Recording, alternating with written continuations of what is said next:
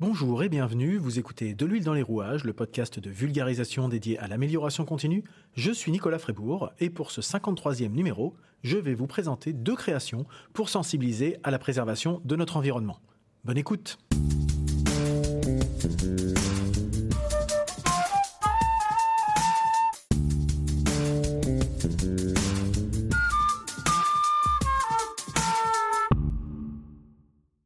Cet épisode va faire écho à l'épisode 18 hein, qui s'appelait Écologie et environnement par le ton de la même chose, que je vous invite à aller écouter si vous le souhaitez.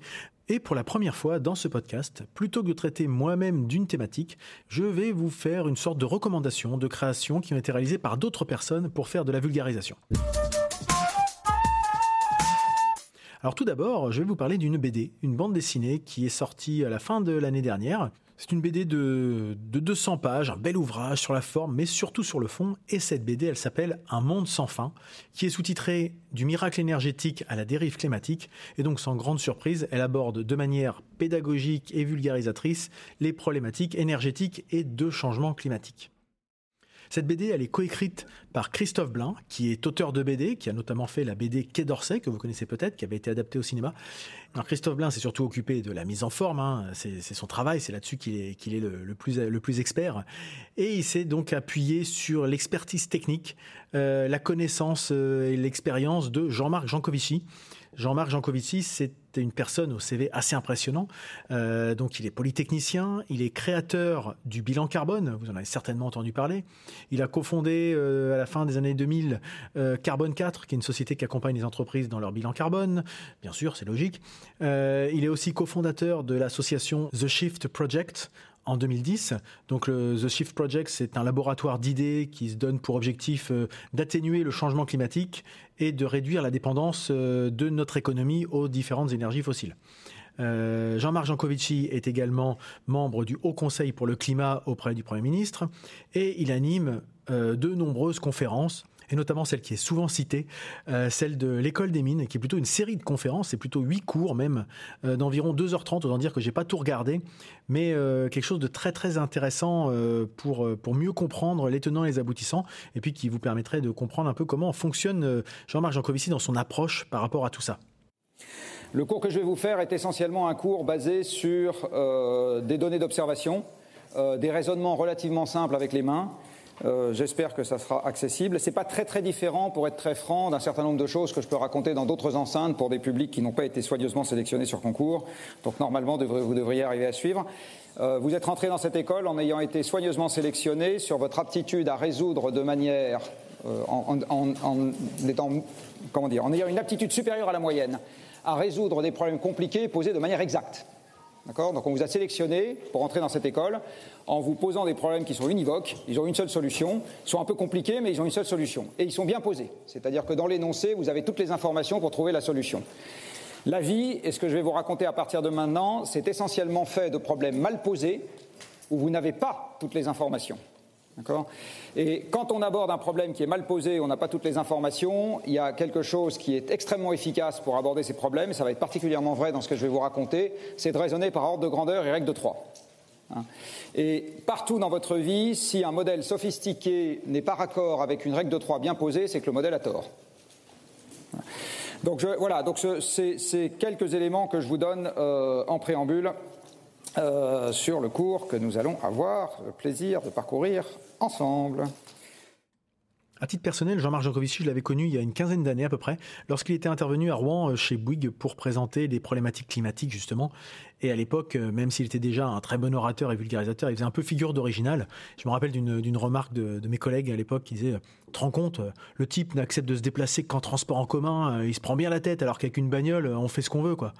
Et c'est vrai que je me rends compte à quel point les choses ont pas mal changé depuis 15 ans. Alors on est loin d'être arrivé au bout du truc, mais ça m'avait marqué à l'époque et je suis pas sûr que la même remarque existerait toujours dans la même société hein, euh, aujourd'hui. Autant dire qu'avec une personne comme ça, je dirais euh, aux manettes, euh, on n'est pas forcément dans le commentaire climatique du café du commerce après un débat à la télé ou des choses comme ça quoi. On rentre un peu dans le, je dans le dur. Hein. C'est, mais ce qui est intéressant, je vais venir tout à l'heure, c'est que c'est dans le dur, mais c'est adapté à tout le monde. Alors ces deux personnes, euh, Christophe Blin et Jean-Marc Jokovici, se sont rencontrés suite à une sollicitation de Christophe Blin, si j'ai bien compris, euh, qui euh, en écoutant la radio à une crise de conscience écologique qui l'a presque plongé dans un état d'angoisse, d'anxiété. Euh, et donc, il s'est rapproché de, Jean-Marc Jancovici d'abord à titre personnel pour essayer de mieux comprendre les tenants et les aboutissants, parce qu'ils avaient euh, des, des, interlocuteurs communs. je me demande, c'est pas le frère de Christophe Blin qui était qui travaillait avec Jean-Marc Jancovici. Enfin voilà, tout ça pour dire que d'abord, c'était plutôt une initiative individuelle qui s'est transformée en la création d'une bande dessinée. Alors c'est certainement parce que ce sont des sujets qui m'intéressent et pour lesquels j'essaie de rester le plus informé possible, mais j'ai vraiment trouvé cette BD très intéressante.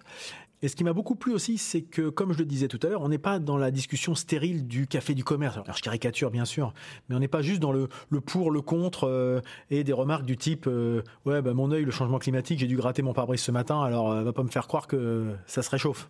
Voilà, on confond souvent météo, climat, parce qu'on manque justement de mise en perspective. Et Jean-Marc Jancovici, en bon ingénieur, avance avec des éléments factuels, avec des chiffres.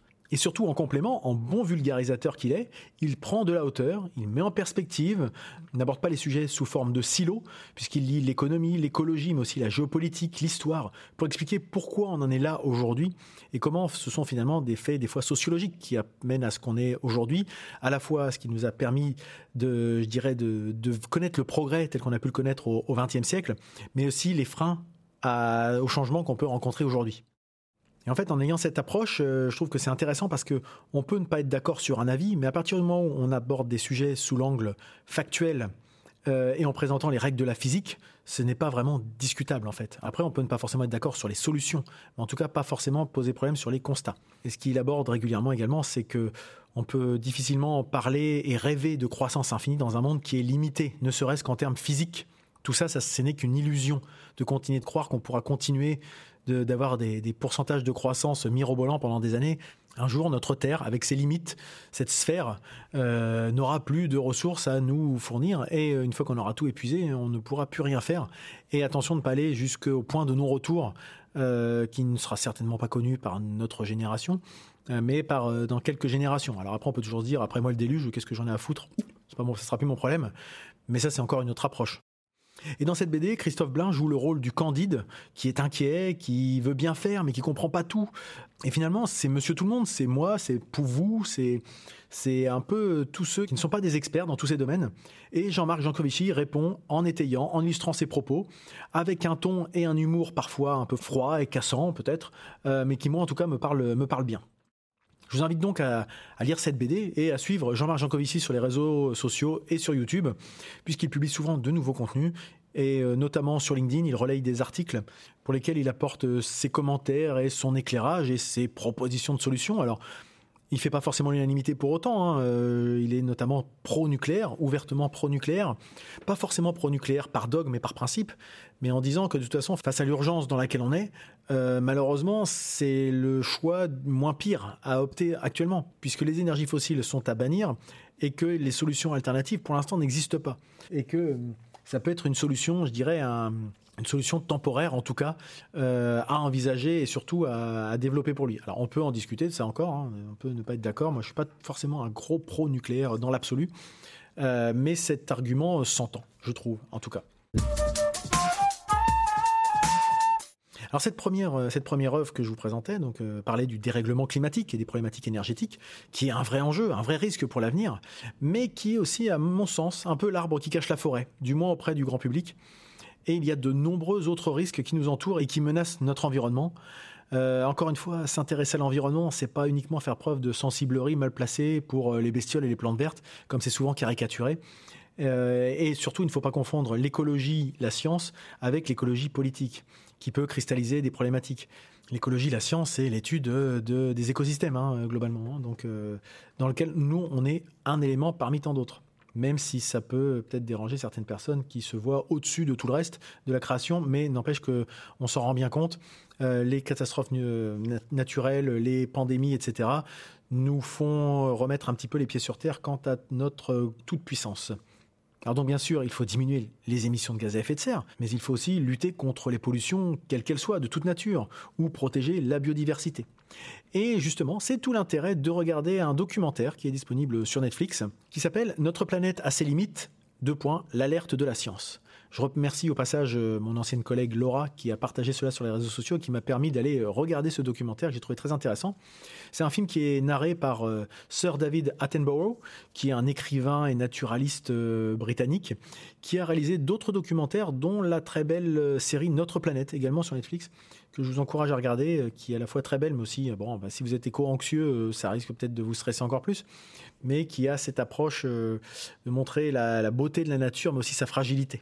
Alors donc ce, documentaire, Notre planète a des limites, part d'un postulat. En 2009, le Suédois Johan Rockström, alors j'espère que je prononce bien, directeur de l'Institut de recherche sur les effets du changement climatique de Potsdam en Allemagne, ainsi que d'autres scientifiques ont identifié neuf seuils limites qui ne peuvent pas être dépassés sans mettre l'humanité en danger. Et donc on a neuf limites physiques à notre planète, et le changement climatique n'est que l'un de ces enjeux. Donc la, première limite à ne pas dépasser, c'est euh, le dérèglement trop important du changement climatique.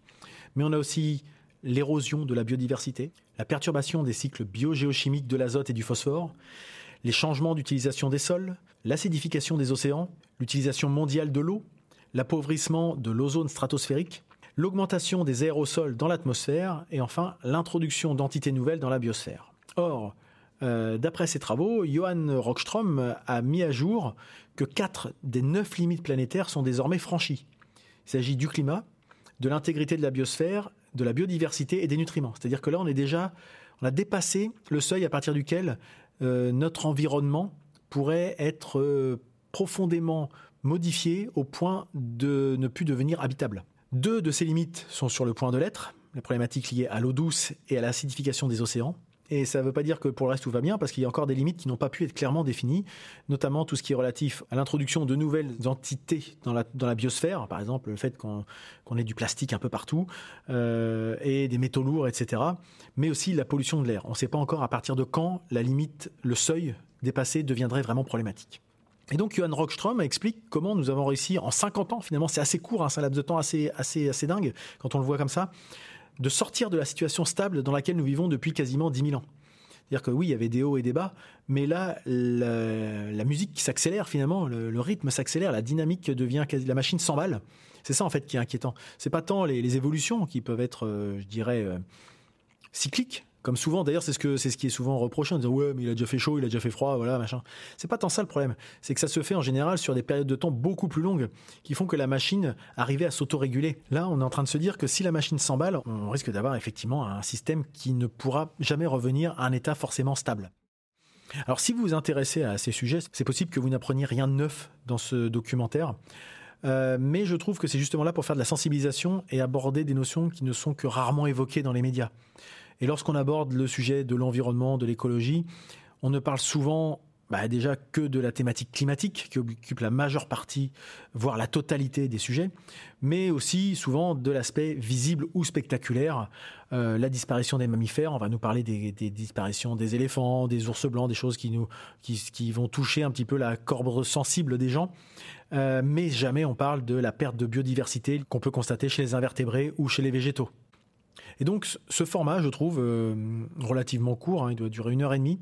Euh, c'est un format intéressant qui expliquait assez simplement, en fait, sans de charabia euh, trop scientifique qui peut rebuter certaines personnes, pas forcément, je dirais, initiées à certaines approches, certaines notions, et qui permet surtout une prise de conscience, de mon point de vue. Ça, c'est grâce justement à des propos qui sont étayés. Encore une fois, c'est factuel, tout en restant relativement digeste et compréhensible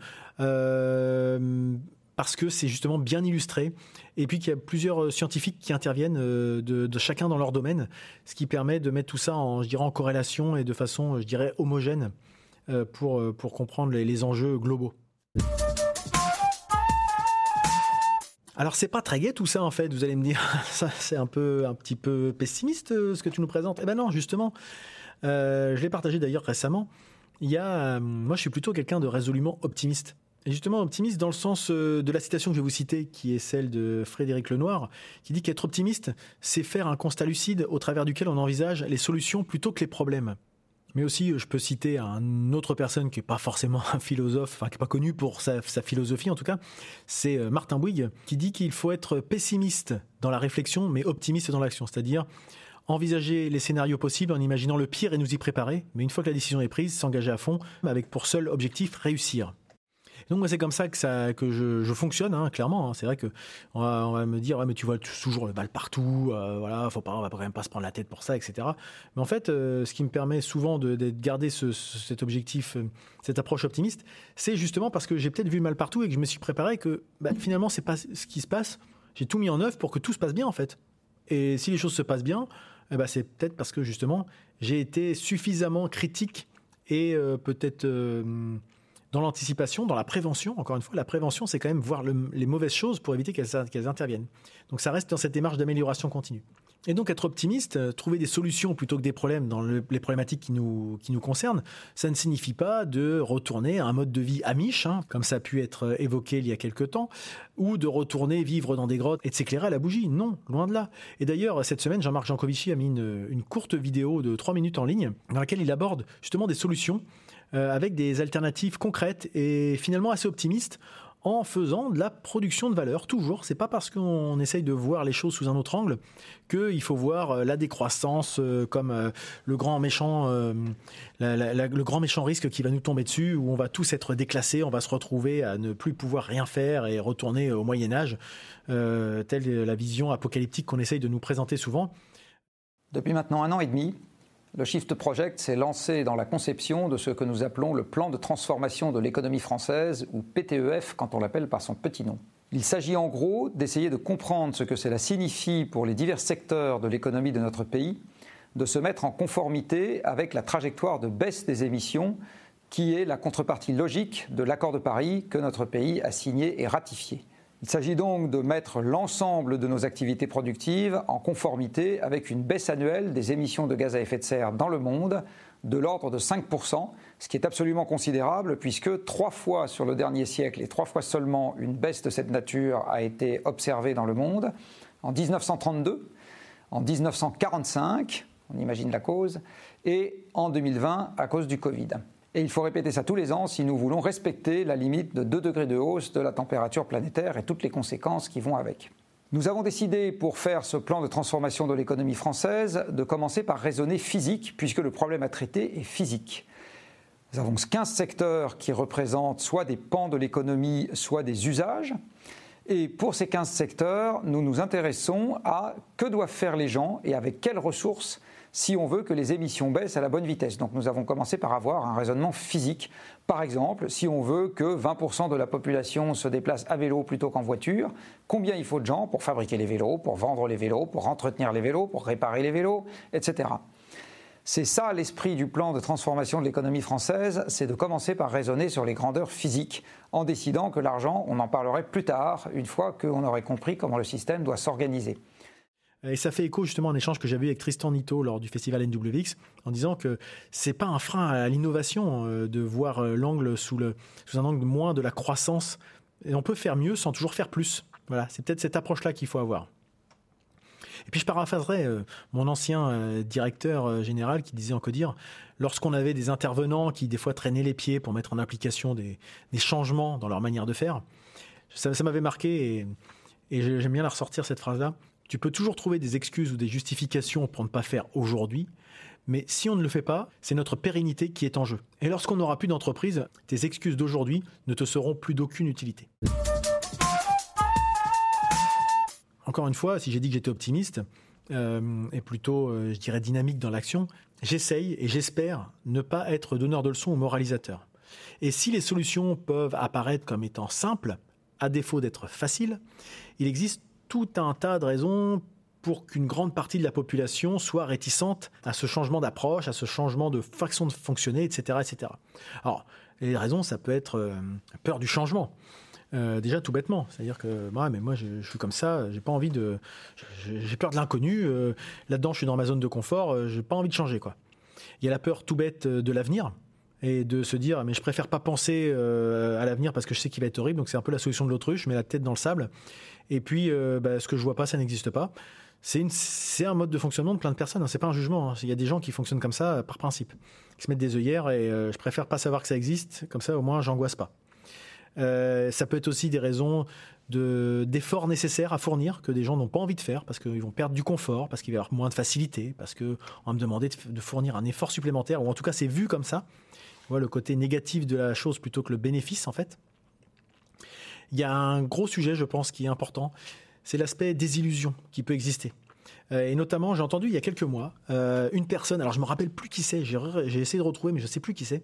Une personne publique, hein, c'était quelqu'un d'assez connu. Hein, ça m'avait interpellé que cette personne-là fasse un peu cet aveu. Euh, c'est une personne d'une cinquantaine d'années, 50-60 ans, je sais plus, et qui disait, en gros, hein, je, ressors dans le contexte, parce que j'ai pas retrouvé la citation, j'ai pas retrouvé la personne, mais qui disait, j'entends bien tout ce qu'on me dit, mais quand on a grandi euh, avec un discours de l'énergie infinie, d'un avenir toujours meilleur, de l'humanité de sa technologie qui n'apportera que du rêve, du progrès, une approche de toujours plus sans jamais se soucier du lendemain. C'est dur, à mon âge, de me dire que mes rêves d'enfant n'ont été qu'une illusion et qu'aujourd'hui je dois payer la facture. Donc je le comprends, mais mon, cerveau a du mal à l'accepter. Et ça m'avait interpellé cette phrase-là parce que effectivement, moi j'ai grandi dans les années 80 donc j'ai eu aussi cette, illusion de en 2000 euh, dans l'an 2000 on roulera avec des voitures enfin il y aura des voitures volantes, euh, il y aura des choses comme ça enfin puis on n'a pas à soucier puis on aura inventé euh, l'énergie perpétuelle et puis ces trucs comme ça et puis l'humain ça fait 50 ans qu'on qu'on arrive à inventer des trucs les plus incroyables qui existent et, c'est dur de se dire que finalement l'invention l'innovation va pas forcément passer par le toujours plus mais dans le essayer de faire mieux. Et c'est peut-être ça fait peut-être moins rêver en fait de dire qu'on aura toujours une télé plus grande de se dire que bah, notre télé elle sera peut-être pas forcément plus grande mais elle consommera 90% de moins. Ouais, ça fait pas rêver les gens, quoi. On a plus envie d'avoir un truc incroyable, génial, et d'avoir cette, cette espèce d'effet waouh. Et effectivement, avoir une voiture qui consomme moins, c'est toujours moins impressionnant qu'une voiture qui roule à 500. Voilà, c'est cette approche-là. Et je comprends ce côté de désillusion par rapport à des espoirs qui avaient été fondés à une époque. Donc je comprends tout à fait ça. Il y a aussi l'individualisme qui peut être un fonctionnement. Euh, voilà, c'est encore une fois, hein, c'est des schémas de pensée, ce sont des. C'est pas facile hein, de changer son fonctionnement et j'entends hein, souvent d'ailleurs, c'est pas dit comme ça, mais c'est un peu ce que comme ça que c'est dit. C'est si je peux me le permettre, euh, je vois pas pourquoi je m'en priverais. Et euh, sous-entendu, il y en a d'autres qui le font. Euh, moi, j'en vis. Et ben, puisque j'ai envie, ça devient un besoin. Et puisque j'en ai besoin, je considère que j'ai pas à me priver. Et ça, c'est quelque chose qu'on retrouve très régulièrement aussi. Et c'est dur d'aller à l'encontre de ce type de raisonnement clairement, et de fonctionnement.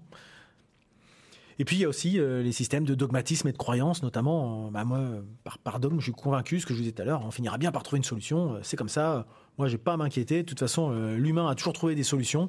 on peut, on crée peut-être des problèmes aujourd'hui, mais de toute façon, on, aura, on arrivera toujours à trouver une solution qui répondra aux problèmes qu'on crée en ce moment. Ça, c'est une fuite en avant. effectivement, il y a souvent des, solutions qui, existent. mais est-ce qu'un jour, on va pas arriver justement au point de non-retour où on se dira, ouais, mais là, c'est quand même un problème qui nous dépasse. Et voilà, etc., etc. Et des fonctionnements comme ça, des, raisons pour euh, justement rester, être réticent à des changements. Il y en a plein, encore une fois. Et c'est toute à la fois la force et la beauté de l'humanité, de cette diversité, mais c'est aussi la difficulté justement d'arriver à, à fédérer autour de certains problèmes quand on a toutes plein de raisons de justement pas vouloir euh, y adhérer.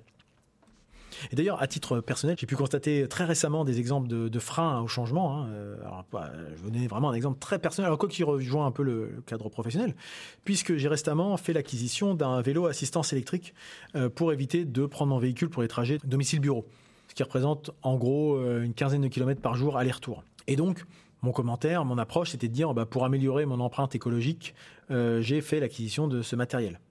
Je sais très bien que c'est pas du tout ce qui va changer le monde, mais comme j'aime bien mettre euh, mes actes en corrélation avec mes paroles et ma conscience, euh, j'ai opté pour cette approche-là. Et c'est l'allégorie du, colibri. Hein. C'est pas parce que colibri qui, avec euh, son petit bec et sa petite taille, arrive avec sa petite goutte d'eau pour essayer d'éteindre l'incendie, en disant je sais très bien que c'est pas ça qui va changer le monde, mais en tout cas j'y contribue et je peux pas détourner la tête.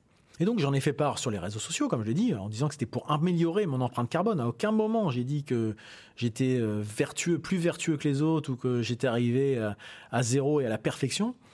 Et donc c'était juste un fait. Voilà, je partageais le fait que j'étais content d'avoir acheté un vélo pour euh, justement moi faire euh, mettre mes, mes, paroles, mes actes, en, mes paroles en action. Voilà. Et je ne demandais pas d'éloge et j'exigeais de personne de faire la même chose. Mais j'ai quand même eu pas mal de commentaires qui m'ont surpris sur les différents réseaux sociaux, donc euh, les réseaux qui soient privés, pro, etc. Et donc j'ai eu des gens qui m'ont expliqué que c'était une fausse bonne idée. Euh, qu'en gros j'allais me compliquer la vie, que j'allais être limité dans plein de choses et que c'était j'allais le regretter, etc. Donc euh, bon, ok, pourquoi pas. C'est euh, le un type de, remarque que j'ai pu avoir, mais j'ai aussi eu des gens qui m'ont dit ah poêle électrique, mais c'est du nucléaire, donc c'est pas écolo, ou ah des batteries, mais c'est dangereux et c'est ça pollue vachement, donc c'est pas écolo. Donc limite, ce qu'on me faisait comprendre, c'est que je ferais mieux de continuer de prendre ma voiture moi tout seul dans ma voiture de plusieurs centaines de kilos plutôt que mon vélo électrique avec une petite batterie qui faisait 22 kilos et etc. Voilà. Je dis pas, j'ai pas d'explication de, dire, j'ai pas fait le calcul, hein. mais comme ça, a priori, si je devais faire le calcul, je suis convaincu que le bilan énergétique d'analyse de cycle de vie est quand même beaucoup moins important avec mon vélo, même électrique nucléaire avec des batteries, qu'avec une, une voiture. Mais là, j'avais l'impression que les gens, je les agressais en leur disant, mais vous allez tous devoir y passer. C'est ça, en fait. Je pense qu'il y a eu ce côté-là, en fait, derrière, en disant, mais non, mais tu vas, tu es en train de nous imposer euh, une façon de penser, et moi, je veux pas faire ça, donc je vais trouver des, excuses pour pas le faire. C'est comme ça que je le vois, hein, fera un changement. Après, j'ai aussi eu des, personnes qui m'ont dit, euh, enfin, ouais, c'est bon, c'est pas à mon échelle que ça va changer grand-chose si je prends ma voiture. Sous-entendu, le problème, c'est les autres. Moi, euh, sais pas moi de faire des efforts, c'est à eux d'en faire un peu ça aussi. Et puis, j'ai eu aussi d'autres approches complètement différentes. Euh, des gens qui m'ont dit Poids électrique, c'est un truc de feignant, viens pas dire que tu fais du vélo dans ce cas-là. Euh, voilà. Et j'ai vraiment eu des, vrais messages. Il y en a qui me l'ont dit sous le ton de l'humour. Hein. Je sais très bien qu'il y a des gens qui m'ont dit sur le ton de l'humour. Et là, je vous ai fait un, résumé. Mais j'en ai eu des dizaines, vraiment. Si je fais le lien, j'en ai eu des dizaines, des trucs comme ça. Euh, et là, je les ai regroupés par, par thématique. Mais je me suis dit, c'est quand même assez dingue.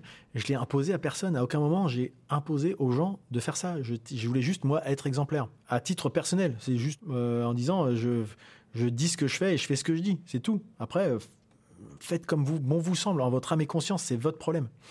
Et euh, j'ai vraiment eu cette impression que je heurtais des gens en disant, voilà, on va nous imposer ça. ça voilà. Ah, c'est ça le, rêve écolo bobo, c'est tout le monde en vélo, etc. Moi, je veux continuer de prendre ma bagnole et faire ce que je veux. J'ai jamais dit ça à personne. D'ailleurs, même à titre personnel, dans mon foyer, je l'impose à personne.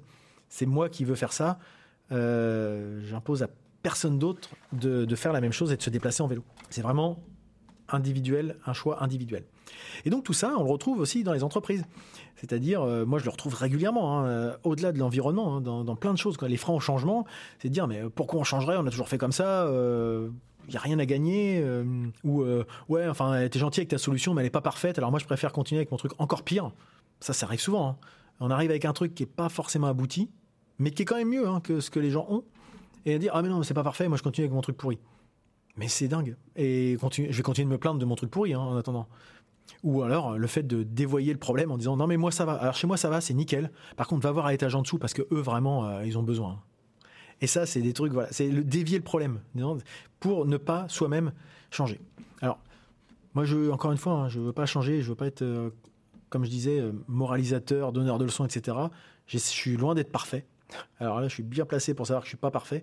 Mais dans une démarche d'amélioration continue, j'essaye de m'améliorer chaque jour, de faire un peu mieux, de, en tout cas de faire moins pire. Ça dépend de quel angle on le prend. En tout cas, de faire mieux pour euh, ne pas euh, attendre qu'il soit trop tard et me dire ah si j'avais su.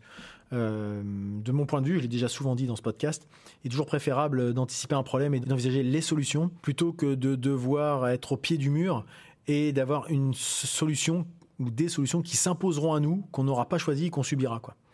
D'ailleurs, il n'y aura pas une solution, puisque au même titre qu'il n'y a pas un seul problème avec une seule cause par problème, il n'y aura pas qu'une solution certainement à toutes les problématiques qu'on connaît. Et donc c'est pour ça que tout doit être pris dans une approche globale et systémique, euh, qui est aussi un sujet qui me tient à cœur. Alors pour finir, c'est l'occasion euh, de reboucler avec, euh, avec ce par quoi j'avais commencé, puisque j'avais commencé avec euh, Jean-Marc Jancovici.